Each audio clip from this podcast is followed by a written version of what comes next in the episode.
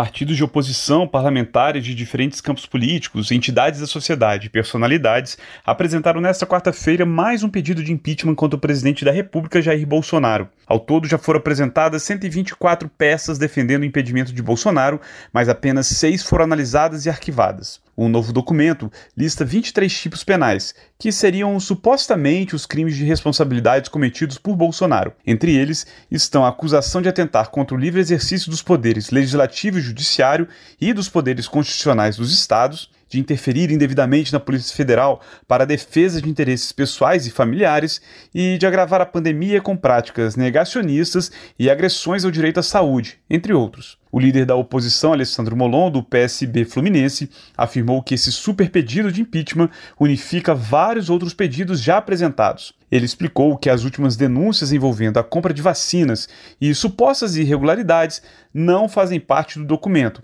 mas trazem mais força ainda para o pedido. Ainda mais grave é ver um governo que vende a vida dos brasileiros por um dólar.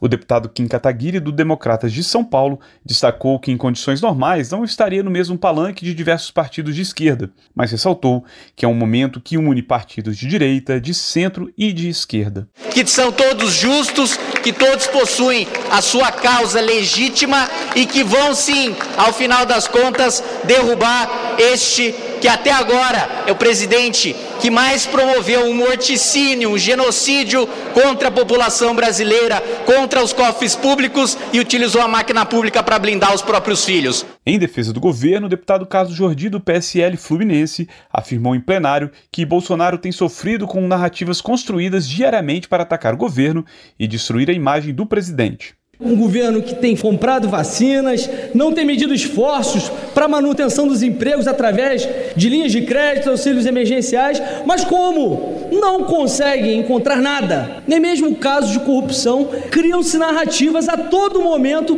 para poder respingar no presidente Jair Bolsonaro. O deputado Bibo Nunes, do PSL do Rio Grande do Sul, também respondeu ao pedido de impeachment de Bolsonaro e disse que ele foi feito por uma oposição que é contra tudo e a favor de nada. Segundo ele, esse chamado super pedido também vai ser desmoralizado. Pedir impeachment de Bolsonaro baseado no quê?